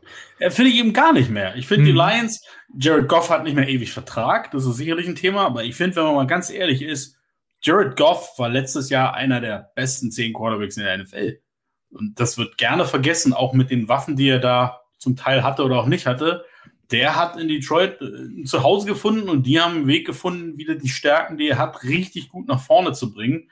Also ich sehe nicht, dass Detroit den Need hat, einen Quarterback zu holen. Ja, sie haben zwei Picks, ähm, aber mit Nummer 6 machen sie es mit Sicherheit nicht. Dafür haben sie doch noch zu viele andere Lücken. Und ich glaube, bis Nummer 18 wird er dann nicht mehr da sein. Kann ich mir nicht vorstellen. Bevor wir äh, zur Verteidigung kommen und dann vermeintlich zu den Cardinals an drei, bleiben wir nochmal in der Offense ähm, und besprechen eine Frage, die von Stolle kommt. Ähm, warum ist Bijan Robinson aktuell so underrated? Running Back der Texas, Lo Texas Longhorns, ähm, letzte Saison fast 2000 Scrimmage Yards und äh, 20 Touchdowns, laufen, blocken, fangen. Der kann alles, der Junge. Aber trotzdem hast du das Gefühl, Stolle, der kommt zu schlecht weg. Na, ich würde gar nicht sagen zu schlecht. Ich finde einfach, dass es wahnsinnig schwer ist einzuschätzen, wo der landet. Ähm, das kann überall sein, weil Running Backs eben nicht mehr diese Wertigkeit haben, wissen wir alle, wie das schon lange, lange her ist. Und tatsächlich, ähm, das auch so ein Ding ist, First Round Running Backs. Der letzte war, glaube ich, Najee Harris. Ja, solide, aber ist er jetzt wirklich ein besser als andere? War er wirklich ein First Round Pick wert? Ja, ich würde sagen, ja, nein, hätte auch ein Second Rounder getan. Ähm, Travis Etienne, ja, bis jetzt auch nicht so. Also, Ich glaube, dass das immer wieder eine Rolle bei vielen spielt, die sich dann darauf festlegen, sagen, na, Running Back, komm, ey, komm mir später. Aber ich glaube, der Typ ist einfach so ein Difference Maker, dass man da nicht dran vorbeikommt. Aber wo er landet, finde ich, ist so völlig, völlig offen. Da gibt's 15 Teams, die, glaube ich, einfach sagen könnten, machen wir und eben 17 oder 16 in dieser ersten Runde, die halt sagen, nee, mit dem wollen wir lieber nichts zu tun haben. Ryan Beck, erste Runde, lass mich mal. Ähm, Philipp Scheu schreibt bei YouTube, liebe Grüße, ähm, und das liest man am häufigsten, Cowboys. Mhm. Zeke Elliott hat sich da verabschiedet oder anders hat sich verabschieden müssen. Das würde so ein bisschen wie Arsch auf Eimer passen, oder? Ja. Sebastian? Weiß ich nicht. Du hast aber einen Pollard, der echt stark war und der Grund ist, warum sie Siki verabschiedet haben. Ich sehe bei Dallas nicht zwingend den Need, aber klar, zwei von der Sorte. Ähm, ich glaube halt, ich persönlich glaube nicht, dass er so lange bleiben wird. wenn man sich die Mock Draft anguckt, ist er irgendwo zwischen New England und 28 so ungefähr. Aber ich glaube, äh, ich, ich sehe tatsächlich auch andere Teams, die da ganz früh schon reingehen könnten und sagt, okay, krass, ich hab, hätte ich nicht gedacht. Ich habe ihn zum Beispiel äh, an neun äh, zu Chicago gesehen. Das, äh, gut, weiß ich jetzt nicht, aber ähm, Dallas war tatsächlich auch so ein Team, was mir da äh, als erstes in, in den Kopf kam. Sieg Elliott abgegeben. Ähm, und ich sag mal, das ist ja immer noch eine andere Nummer, wenn du den teuren Sieg Elliott hast, der schon ordentlich äh, Meilen auf der Uhr hast. Oder eben einen, einen Rookie Running Back auf dem Rookie-Vertrag, den du dann, ich sag mal, fünf Jahre günstig hast und den du dann auch erstmal wieder schön melken kannst und äh, als gute Ergänzung zu, zu Tony Pollard nutzen kannst. Und äh, das wäre also es wäre ein Move, der, der schreit nach Jerry Jones. Das, das passt, finde ich, finde ich einfach ziemlich gut. Also ich habe zwei recht frühe Teams, die ich ganz spannend finde. An acht Atlanta. Einfach weil Arthur, Arthur Smith vorher in Tennessee einen gewissen Derrick Henry mhm. äh, sehr oft und sehr vielfältig eingesetzt hat. Und das könnte so ein Team gut zu Gesicht stehen. Oder an elf Tennessee. Derrick Henry ist nicht mehr der Jüngste, hat jetzt auch seine ersten Verletzungsproblemchen gehabt. Und jetzt stell dir mal vor, du packst die beiden Jungs hinten ins Backfield. Dann kannst du auch wieder mit, mit, mit einem Tannehill durchaus Quarterback spielen. Also, dann brauchst du gar keinen Quarterback mehr. Ja, brauchst du gar nicht mehr. Genau. Ja. Wird, nur noch, wird nur noch Wildcat gespielt. Also ich kann mir gut vorstellen, dass, dass Robinson irgendwo landet, wo wir nicht sofort sagen, ah ja, das ist ja logisch. Die haben keinen Running Back. Ich, ich glaube, das ist so ein Difference Maker, wo du halt einfach sagst, ey, der macht, der macht dieses Team. Ich kann mich damals erinnern, dass Alvin Kamara zu den Saints kam. Alle gesagt haben, die haben doch ein gutes Laufspiel. Also das ist so ein Spieler, der einfach so einen Unterschied machen kann, dass es egal ist, wen du da hast schon. Und am Ende schlägt Olle Bill zu und er geht zu den Patriots. Genau. So Kannst auch haben. So wird es mhm. doch sein. Ähm, der Vollständigkeit halber noch, der Kredit Kai äh, hat bei Twitch geschrieben, wenn an 1, 2 und 3 Stroud, Young und Richardson gehen, dann traden die Colts für Lamar Jackson. Äh, über den haben wir ja am Anfang der Sendung auch schon gesprochen. Kann natürlich auch passieren. Stolle, sag uns doch mal, ähm, wen sollte man denn auf der Running-Position neben Robinson noch deiner Meinung nach auf der Uhr haben? Gibt es einen potenziellen Kandidaten, der womöglich vor ihm sogar gedraftet wird, überraschenderweise? Noch ein Running Back? Ja. Hm, das glaube ich nicht. Also wie gesagt, es könnte auch immer noch passieren, dass er tatsächlich erst relativ spät in der ersten Runde weggeht. Aber einen zweiten Running Back in der ersten Runde, boah, das kann ich mir nicht vorstellen. Alabama hat einen richtig guten, aber ich sehe den erst in der zweiten Runde. Es gibt schon ein paar, das ist so ein Klassiker. Dann reden wir rüber über die zweite, dritte Runde. Da sind, glaube ich, äh, ein paar richtig anständige Talente, aber ich glaube, selbst so, so ein Gibbs von Alabama, äh, zwei in der ersten Runde, nee, nee, das, das wäre das wär wirklich überraschend. Das glaube ich nicht. Okay. Tidance, die nächste Position, Sebastian. Du hast gesagt, Uhu. du hast dir einige äh, Mockdrafts angeschaut. Warst du überrascht, äh, wie viele Tidance dir da begegnet sind? Also die konkrete Frage ist, warum gibt es so einen Run auf die Tidance? Ist das so eine besonders ähm, gute Klasse dieser Positionsgruppe oder wird äh, die Position generell immer wichtiger in der NFL? Also dass die Position in der NFL immer wichtiger wird, das sieht man ja allein an Kansas City und, und Travis Kelsey. Ne, das äh, Kelsey ist die, die Go-To-Waffe von Patrick Mahomes. Der ist der Mann, auf den er sich immer verlassen kann. Und ähm, dass da der Value oder dass sich Teams sowas, ne, die NFL bekannt Copycat liegt, die gucken sich sowas gerne ab. Und wenn du dann eine Klasse hast, wo ich sag mal sogar bis zu drei Namen äh, in der ersten Runde gehandelt werden. Das finde ich schon sehr viel für Titans. Das ist, ähm, wenn man, wenn ich mir so, wie gesagt, einige Mock Drafts angucke, dann ist das so viel, genauso viel wie bei, auf der Wide Receiver Position. Und beim Titan, du hast halt immer, das ist, ich weiß nicht, ob das wirklich so ein Instinkt ist oder sowas, dass die, die jungen Quarterbacks eventuell als ersten Read auf oder als Sicherheitsread auf den Tight End gehen, ne, den großen Mann, der über die Mitte kommt, der eventuell dann auch noch blocken kann und so weiter und so fort, dass es in die Richtung einfach geht. Und wie gesagt, da gab es zwei Namen, also die, die mir am meisten ins Gesicht gesprungen sind. Das waren hier ähm, Michael Mayer und äh, Dalton Kincaid. Und die werden ja zum Beispiel äh, die, die Packers, äh, habe ich gesehen, könnten eventuell äh, auf Tight End gehen. Und da, wie gesagt, es wird sicherlich noch mehr als genug andere Teams geben. Die Commanders kurz danach, ne, die picken dann 14, die anderen dann 16. Also es könnte durchaus sein, dass die beiden Mitte der ersten Runde schon, schon vom Bord verschwinden. Ja, ich bin bei Thailand immer so ein bisschen, tu mich schwer mit Thailands in der ersten Runde. Und wenn, wenn dann wirklich teilweise drei oder sogar vier Thailands in irgendwelchen Mocks auftauchen, mhm. dann habe ich immer das Gefühl, der Rest des Drafts muss richtig schlecht sein. Weil, also vier Thailands in der ersten Runde, ich glaube, das gab es noch nie und das halte ich auch für völlig absurd. Ähm, weil ja auch Thailand, die ist es so ein bisschen wie Wide Receiver. Die History ist jetzt nicht unbedingt das, als wenn jeder First, First Round Pick oder Second Round Pick eine Granate wird. Ja? Also Kyle Pitts war der letzte. Äh, da, mhm. das, das, geht schon mal in eine gute Richtung und TJ Hawkinson ist auch ein guter, aber ist TJ Hawkinson war damals achter Pick im Draft und mhm. ist TJ Hawkinson der acht beste Spieler dieser Klasse damals gewesen? Also, ich tue mich, Hayden Hurst war auch ein First Round. Also da gibt es genug Titans, die solide waren am Ende oder solide sind, aber nicht so abgehen, dass du sagst, zum Glück haben wir den in den Top 15 genommen. Ähm, tue mich da wahnsinnig schwer. Ich, da ist Talent bei und mit Sicherheit haben die Packers keine Wahl, bevor die Frage kommt, und müssen irgendeinen Talent nehmen, aber ob sie ihn jetzt gleich in der ersten Runde nehmen müssen. Nehmen die keinen Quarterback in der ersten Runde? Ähm, äh, also die nehmen eher einen Quarterback als einen Wide Receiver in der ersten Runde. ja, das stimmt. Oder ein Special-Teamer.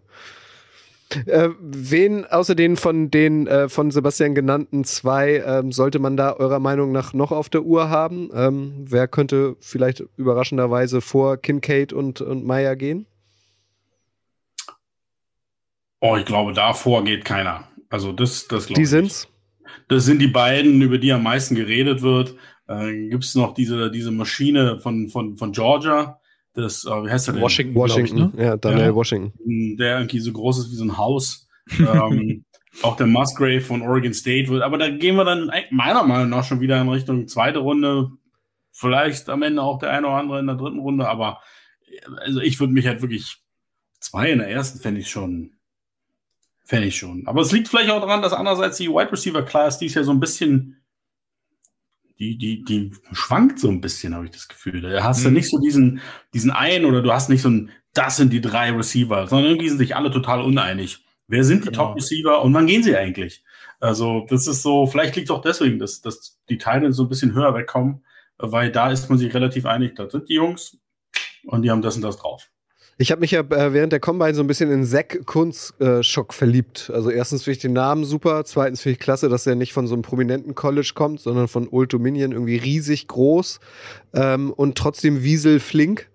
Ähm, Wiesel flink. Wiesel flink äh, und das für seine Statur. Ich bin mal sehr gespannt, ähm, wo der am Ende landet. Ich habe heute so einen Mockdraft gelesen, da war bei den Chiefs in der dritten Runde da wäre er ja fast ein bisschen verloren. Also an Travis Kelsey wird er wohl kaum vorbeikommen. Aber den finde ich super, Zack Kunz. Hm. Ist das der Sohn von Stefan Kunz? Ja, ne? Bestimmt. Mit Sicherheit. Ja. Gut, da sagt ihr jetzt nichts. Also. Die, Re die Receiver lassen wir aus und wandern auf die äh, andere Seite des Balls zu den Verteidigern und wollen ähm, mit der wohl spannendsten Personalie anfangen, mit traurigem Hintergrund Jalen Carter. Was wird eigentlich aus Jalen Carter? Ähm, äh, Defensive Tackle von Georgia, ihr wisst es alle, äh, nach der Meisterfeier der Bulldogs ähm, war in ein oder war beteiligt an einem ähm, vermeintlichen Autorennen, ähm, wo es tragischerweise zwei Tote gab, ähm, auch aus dem ähm, aus dem Team, ähm, wurde verhaftet, ist wieder freigelassen worden, war trotzdem bei der Combine. Das äh, kam alles so rund um die Combine raus. Ähm, so wie ihr habe ich mir auch ein paar Mockdrafts angeguckt und trotzdem taucht er fast überall in den Top Ten auf. Ähm, also es wirkt so, als wären die Teams doch nicht abgeschreckt, weil man schwer einschätzen kann, was mit dem Jungen wird. Was glaubt ihr? Also, was wird aus Jalen Carter konkret gefragt, Stolle? Was meinst du? Ich bin tatsächlich überrascht, dass bisher der immer noch so, also ihn außerhalb der Top 10 zu sehen, ist ja bisher, weiß ich gar nicht, ob ich ihn schon mal in irgendeinem Mock so hab tief fallen sehen. Also, das überrascht mich ein bisschen.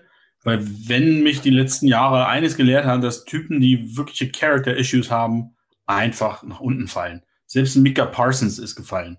Ähm, also ich glaube nicht, dass der an Talent, keine Frage, gehört er mit Sicherheit in die Top 5 oder im schlechtesten Fall in die Top 10.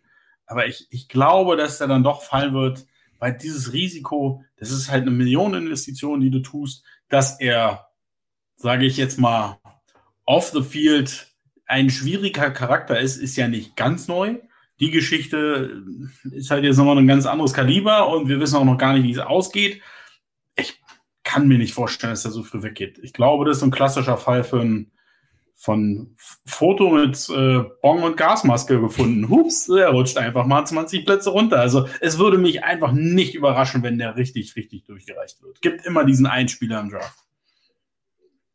Ja, ich glaube das nämlich auch, dass äh, du siehst das Talent auf der einen Seite, das ist ja unbestritten, aber du hast eben, ich weiß ja nicht, das kann ja auch passieren, dass der, ne, wenn er irgendwie ins Gefängnis muss oder was auch immer, wie, wie Stolle schon sagte, dann hast du Millionen in den investiert und dann ist einfach vorbei. Denk an Henry Rux zum Beispiel von von den Raiders. Ne? Der ist jetzt, der, der sitzt im Knast, der kommt nicht wieder raus. Und ähm, das ist natürlich dann so eine Sache, wenn du in der ersten Runde, ähm, das ist du musst, so ein Pick muss sitzen. Ich könnte mir vorstellen, dass, äh, klar, dass eventuell Seattle sagt, okay, wir, da wird er durchaus hinpassen. Ich könnte mir vorstellen, dass Pete Carroll äh, Interesse hat, mit so Leuten auch zu arbeiten. Das, dem traue ich das auch zu, mit so Leuten zu arbeiten. Aber du läufst eben Gefahr, dass er eben gar nicht da ist. Und dann passiert das nämlich, wenn das sich ein paar mehr Teams denken, ja, dann rutscht er und rutscht er und rutscht er. Und dann landet er vielleicht bei irgendeinem so Team, dass sich das, ich sag mal in Anführungsstrichen, am ehesten leisten kann, mal so daneben zu liegen. Aber äh, das ist, ist unfassbar gefährlich, was, was, was da draus werden kann. Und daher, ich weiß nicht, was mit dem passiert. Aber ihr habt es ja gesagt, also die NFL Milliardengeschäft, äh, die, die ähm, zumindest die Verantwortlichen der jeweiligen Teams ähm, äh, sind sicherlich auch gut vernetzt. Also meint ihr, da wird jetzt so hinter den Kulissen mal so abgeklopft mit der Justiz? Äh, was könnte ihm denn im schlimmsten Fall drohen? Oder meint ihr, die sind auch so völlig ratlos und können das ganz schwer einschätzen? Was passiert da gerade hinter den Kulissen mit einem äh, sportlich über, sportlichem Übertalent, aber ähm, halt mit einem mit Character-Issues, so wie ihr es genannt habt, und äh, einer äh, schwebenden Gefängnisstrafe? Keine Ahnung, aber ich glaube, der, der Begriff ist wahrscheinlich sehr weitläufig. Ja? Wird er am Ende vielleicht freigesprochen wegen, keine Ahnung, Mangel aus Beweisen oder kommt am Ende sogar eine Anzeige wegen fahrlässiger Tötung oder sowas bei raus? Wer weiß das schon? Und das ist halt schon, äh, also wenn, ich glaube, es wäre einfacher für die, für die Teams, wenn sie sich irgendwo zwischen A und D befinden würden. Aber zwischen A und Z ist halt schon sehr, sehr, ne, sehr, sehr weit. Und das ist schwer einzuschätzen. Deswegen glaube ich einfach, dass dass die da sehr genau ihre Hausaufgaben machen werden. Und dass ihm das zusetzt, hat man ja auch gemerkt beim Pro Day von Georgia, kam er ja irgendwie mit, äh, hat er ja noch mal einen halben Kutsche auf, auf dem Rippen extra gehabt und äh, so richtig geil performt hat er da auch nicht. Also das scheint den schon, verständlicherweise, auch äh, mitzunehmen. Geht ja auch um eine ganze Menge, ne? Also das äh, geht um ja. ne, seine, seine Zukunft quasi und dass einen sowas belastet, das, äh, ich, steht, denke ich, außer Frage. Aber gut, hätte man eventuell vorher. Ja, und auch, auch für ihn geht es ja um sehr viel Geld. Ne? Wenn er in Eben, den Top 10 genau. gepickt wird, ähm, kriegt er mehr, als wenn er in den Top 20 oder Top 30 gepickt wird. Ähm, aber wenn, wenn er es nicht ist, also welche Verteidiger gehen denn eurer Meinung nach zuerst und werden es in der ersten Runde mehr Edge Rusher sein, Stolle, oder werden es mehr Cornerbacks sein? Boah. Weil auf Ich die glaub, gibt's ja auch einen Run. Ich weiß gar nicht, aber ich finde, Cornerbacks gibt es dieses Jahr nicht so einen Mega-Run, wenn dann eher in der zweiten Hälfte der ersten Runde. Ähm, gibt es so ein, zwei Jungs, die man vielleicht weiter vorne sieht. Ähm, ich glaube, der erste Defender, der vom Board geht, ist Will Anderson von Alabama. Ähm, Im Normalfall würde ich ein 3 bei Arizona sehen. Äh, die könnten mal wirklich wieder, ich glaube, die hatten sich sowas äh, von dem, von dem JJ Watt erhofft, äh, so von wegen zweiter Frühling und so. Das ging ja am Ende auch gar nicht so schlecht. Aber das ist quasi die Hoffnung, dass das die ganz, ganz junge, frische Version ist. Ähm, wahnsinnig vielseitiger Spieler, mega Speed, auch sehr stark gegen den Lauf. Das ist halt, der hat auch einfach immer produced, wie man so schön sagt. Das ist so der Number One Defender, der geht als erster weg. Und wenn Arizona den nicht nehmen will, wäre ich schon ziemlich schockiert. Ich finde, dahinter ist so, da sind dies Jahr überraschend viele Spieler, finde ich, die so, die so ein super Ceiling haben, aber noch gar nicht so viel Erfahrung haben. Vielleicht ist auch Anderson deswegen so weit über dem, dem Rest. Ähm, aber da hast du einige Spieler, wo du sagst, hm, also zum Beispiel der Wilson von Texas Tech, ähm, ist auch so ein Beispiel, wo du sagst, ja, vielleicht, vielleicht ist er so gut, vielleicht ist er aber auch einfach noch nicht so weit, braucht noch ein bisschen Zeit. Ähm, ist insgesamt, glaube ich, der Draft dieses Jahr, den ersten zehn Picks, könnten durchaus so fünf, sechs Jungs sein, die super Potenzial haben, aber noch gar nicht so viel gezeigt haben. Ja. Dings ja auch, ja, wie heißt er? Äh, Lucas Van Ness, der auch so ein bisschen in die Richtung geht, glaube ich, ne? Auch Sophomore ist. Redshirt Sophomore, also auch noch nicht wirklich viel Erfahrung, aber den siehst du zum Beispiel auch äh, durchaus in den Top Ten. Und äh, bei den Cornerbacks, das, da finde ich gar nicht, also da finde ich die, die Klasse eigentlich schon, schon durchaus interessant. Also da siehst du auch so drei, drei Namen, die so in den Top 25 auf jeden Fall dabei sind. Ne? Joey Porter Jr. zum Beispiel. Dann, ähm, wie heißt er noch, ähm, von, von, von Oregon, Christian Gonzalez zum Beispiel, ne? der das sind durchaus Talente, die man da, äh, die ich mir durchaus gut vorstellen kann in, in der ersten Runde, weil gut, Corner, Cornerbacks sind äh, halt die perfekte Waffe gegen die, gegen die Wide Receiver. Und wenn es dieses Jahr mal dem nicht so einen starken Run auf die Wide Receiver gibt, der Verteidiger brauchst du immer mehr als genug, weil, ähm, wie gesagt, ist mittlerweile eine Passing League und dann den Pass musst du halt auch irgendwie verteidigen. Und wo seht ihr denn, um noch drei weitere Namen zu nennen, ähm, die ähm, beim, beim, bei der Combine für Aufsehen gerockt, äh, gesorgt haben? Ein, ein Nolan Smith, ein Kalijah Cansey und jetzt wird schwierig, ein Adetomiwa Adebavore. so gut ausgesprochen. Was ist wen denn jetzt hier? Fang mit Nolan Smith an. Ähm, für mich schon Top 15, Top 20. Ja, auch wieder. Georgia halt, ne? Das, da weißt du auch, was du kriegst. Georgia, bärenstarke Defense, die ganzen, die letzten Jahre Back-to-Back -back National Champion geworden. Das kommt eben auch nicht von ungefähr. Und äh, SEC ist, was sowas angeht, ja auch immer eine, eine generell sehr gute Adresse. Das siehst du bei Alabama, das siehst du eben auch bei Georgia. Und äh, der, ja, Top 15, 16, 17. Ich habe jetzt auch, ich habe jetzt, habe gerade einen Mock-Draft auf, da geht er an 17 nach Pittsburgh. Kann ich mir nicht so ganz vorstellen. Aber wie gesagt, wundern wird es mich halt definitiv nicht. Aber das ist ein gutes Stichwort, finde ich. Wir haben ja hier zwei Steelers-Fans und einen mhm. Packers-Fan. Wen, wen ganz persönlich, wen wünschst du dir denn äh, im Draft für die Steelers, Sebastian? Ähm, ich hätte gerne tatsächlich einen Cornerback, ähm, weil das definitiv eine, eine, Position ist, wo die Steelers Bedarf haben. Ähm, und äh, das ist jetzt auch wieder so ein Ding, das äh, machen die Steelers ja oft. Äh, sie nehmen entweder Brüder oder zum Beispiel auch eventuell den Sohn eines ehemaligen Spielers und Coaches. Ne? Joey Porter Jr. kommt von Penn State, also direkt vor der Haustür auch unterwegs gewesen. Das wäre natürlich eine, eine, coole Story, den würde ich auf jeden Fall nehmen wollen. Das ist ein, ist ein großer Corner und äh, würde dem dementsprechend direkt äh, ein Need adressieren. Also den, den würde ich nehmen. Wen möchtest du, Flo? Wen du möchtest, Entschuldigung, habe ich dich geweckt, oder? Nee, aber ich bin hier gerade. Ich war noch mal dabei, bei der, wie der Name, den du gerade ausgesprochen hast, wie der Ja. richtig ausgesprochen wird, weil den hatten wir schon mal hier in der Sendung. Ja, den äh, hat Flo Hauser auch schon angepreist. Aber das ist Mhm. so. Ade Tumiva, Ade Bavore. So. Ja, aber der wird anders ausgesprochen. Ich suche das gerade. Du suchst hatte das raus, Mit Daniel okay, schon, ja. Wen möchtest du für die, Frag mal erstmal Stolle. wen möchtest du für die Packers-Stolle? Äh, Ale Tomiva, nein. Der, der ist kein First Rounder, aber ähm, also wenn ich es mir aussuchen könnte, dann würde ich mich natürlich über zwei First Round Picks freuen. Ähm, nein, aber ich bin wie üblich langweilig. Tackle, Paris Johnson.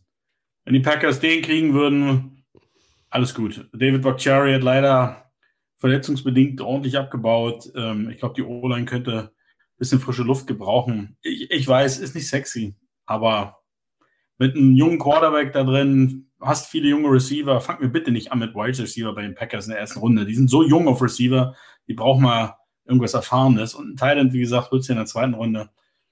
Jung. Quarterback, eu, euer Quarterback wird 40. Ich weiß gar nicht, was du hast. Also, Der andere. aber auch der muss, auch der muss beschützt werden, das ist richtig. der andere. Äh, Ja. und, und wenn der Johnson weg ist, dann gerne Branch, dann gerne Safety. Mhm. Aber du bist ja jetzt GM-Stolle. Also jetzt nicht Ja, in der ist, NFL, das- aber in der, in der ELF. Also Das ist das Gleiche äh, fast. wie viel, wie viel, du persönlich, wie viel First-Round-Picks ähm, hättest du denn für Aaron Rodgers gern? Ähm, ich glaube, die Packers könnten froh sein, wenn sie einen kriegen, weil sie wahrscheinlich am längeren Hebel sitzen. Ähm, aber das wäre schon, das wäre schon äh, das absolute Maximum. Da müssen die Jets schon wirklich nah an der Verzweiflung sein und ich glaube, das sind sie zum Glück. Ähm, aber wenn es am Ende, keine Ahnung, zwei Second Rounder werden, auch gut. Ich, ich ja, Flo, ich mein, Kev Kev 99 will ich nur noch schnell loswerden. Äh, Paris und Love passt doch super, schreibt er bei Mhm. YouTube. Das, äh, das möchte ich hier nochmal lobend erwähnen. Flo, ja? Weil du es gerade so gesagt hast, Stolle, könntest du dir vorstellen, dass wenn nicht das richtige Angebot kommt, dass Aaron Rodgers den Thomas Berthold machen muss? Ich, du weißt, du kommst nicht so aus dem Fußball, aber dass er eine Saison auf der Tribüne bei den Packers verbringt für 50 Millionen am Ende? Einfach so? Exempel statuiert mäßig? Oder würde er dann spielen? Wenn das nicht den Trade gibt, äh, den Trade gibt, spielt er dann? Ich glaube fast, wenn es den Trade nicht gibt, geht er in Rente. Ich glaube nicht, dass er dann sich diese, das gibt, nochmal zurückzugehen und das, das ganze Drama. Und ich glaube auch, da hätten die Pa- Packers keinen Bock drauf. Dieses Drama, mit Brett Favre haben sie damals auch gesagt, schön, dass du wieder da bist und auf Wiedersehen. Also, glaube ich. Aber nicht. dann geht ihm auch richtig, ich meine, der hat genug Geld, aber dann geht Aaron Rodgers ja auch richtig Kohle durch die Finger, ne?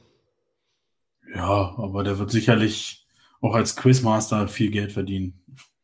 Und im Darkroom braucht er, glaube ich, auch nicht so viel Geld. Muss er keinen Strom bezahlen fürs Licht, also von daher ist alles gut.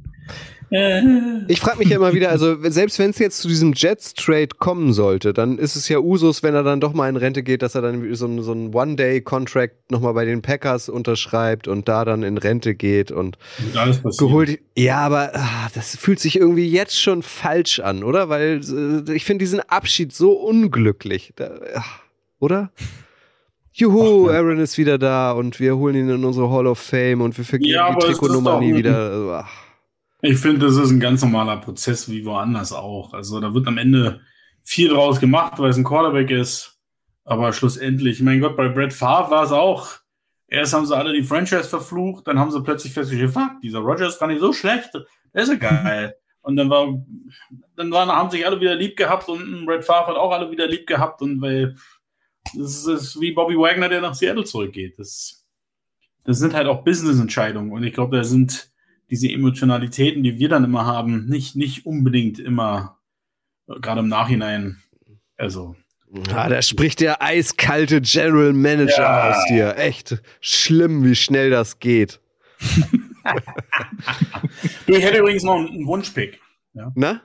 Also, mein Lieblingsspieler am Draft, und das ist eigentlich nur, weil er aussieht wie, ich kann gar nicht sagen, ihr müsst aber mal googeln. Cody Mauch. Der wird wahrscheinlich Mauch ausgesprochen, aber Mauch. M-A-U-C-H. Cody Mauch war, glaube ich, mal ein Tight End und ist jetzt ein Tackle, North Dakota State. Oh ja. So geil aus. Vor allem hat er sich so- über die Jahre so wenn er. Eishockey spielt. Und sieht aus, als wenn er in so einer, in so einer Christian Metal Band spielt. Das, und er ist einer der Top 40 Spieler bei den meisten. Ja. Also, Cody ist den, den hätte ich gern. Der passt zu dem, wer war das vor ein paar Jahren, wo er immer, sein Bauch muss atmen. den die Broncos gedraftet haben. Auch von so einer ganz kleinen, Wisconsin Whitewater kam der. Verdammt. Fällt mir gerade nicht ein. Aber irgendwie in dem Chat fällt schon ein. ja, aber ich, ich kenne diese Bilder auch. Also die Transformation über die Jahre, ähm, die ist auch sehr interessant zu sehen. Irgendwie ist doch dokumentiert, äh, wie er von Jahr zu Jahr aussah. So ein Rothaariger mit langen Haaren. Super genau, typ. richtig. Ja. Aber da sind Aus wir bei Minnesota. unserer letzten Frage. Ähm, welche O-Liner gehen denn zuerst? Wenn ähm, jetzt äh, der äh, Paris zu euch geht, äh, wer wird denn der erste O-Liner sein, eurer Meinung nach, der geht? Und wohin?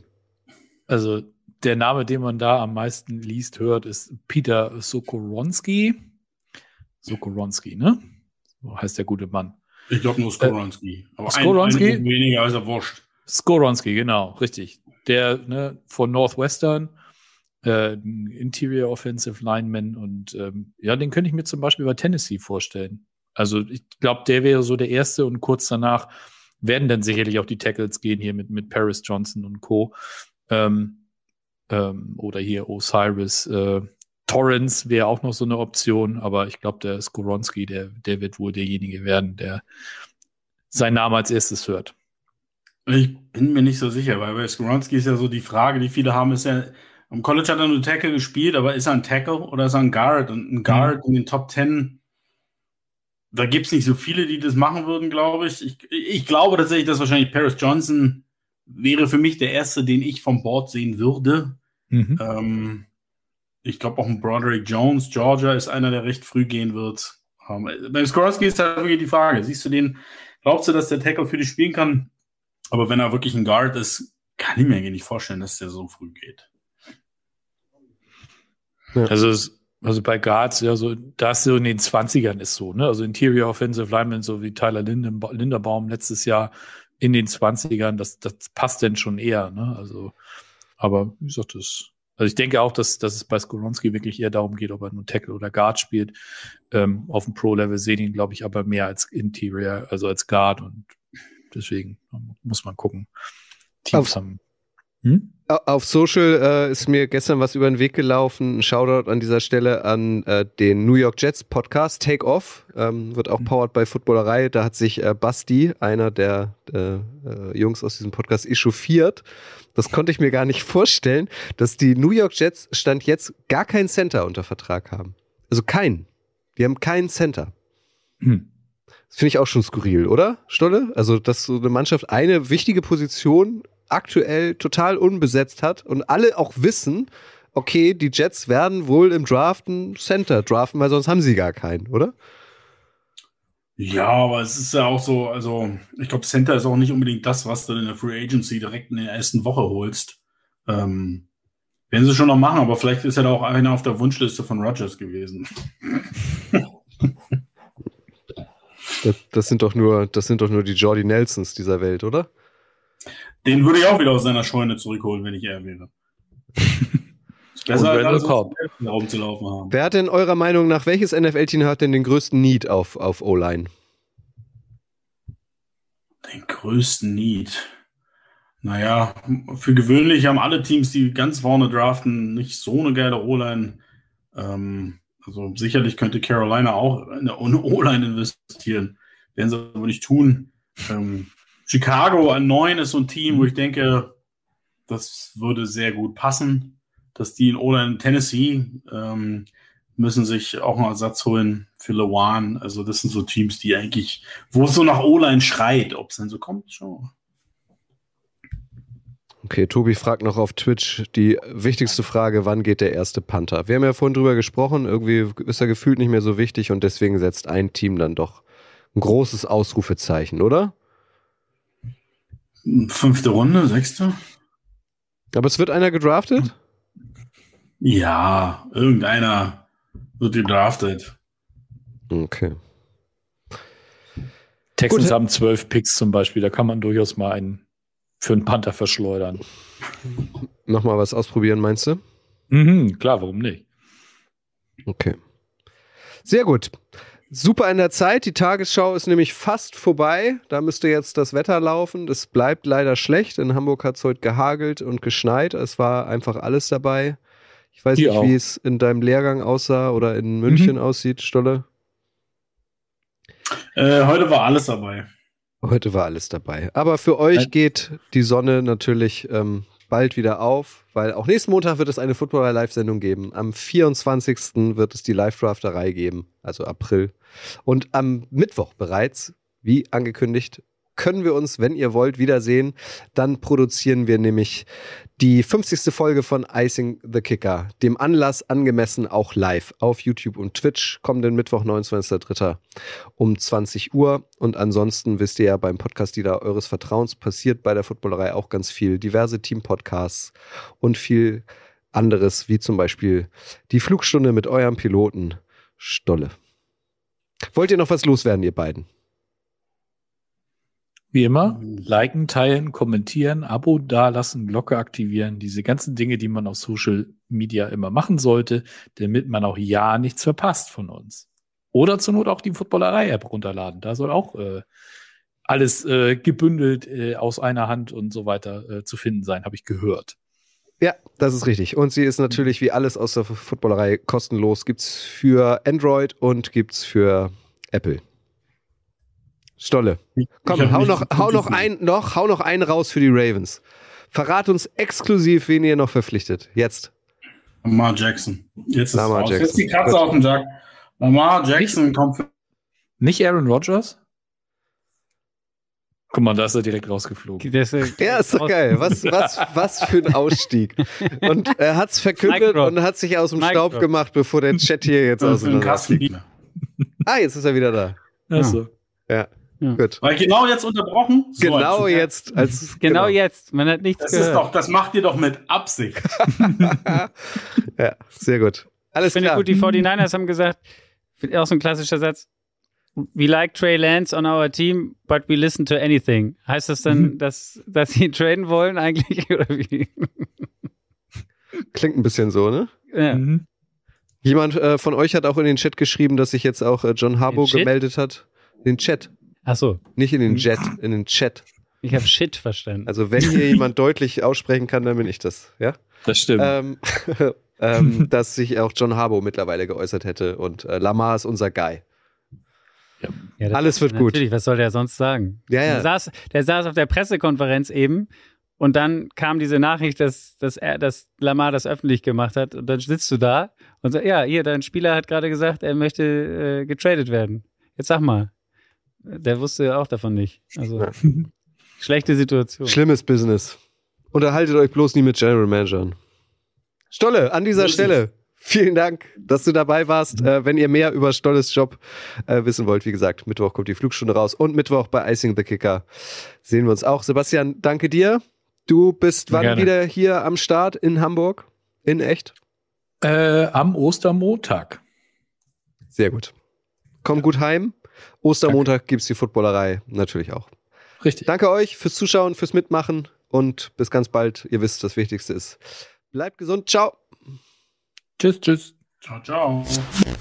Das war's für heute. Bis zum nächsten Mal in der Footballerei.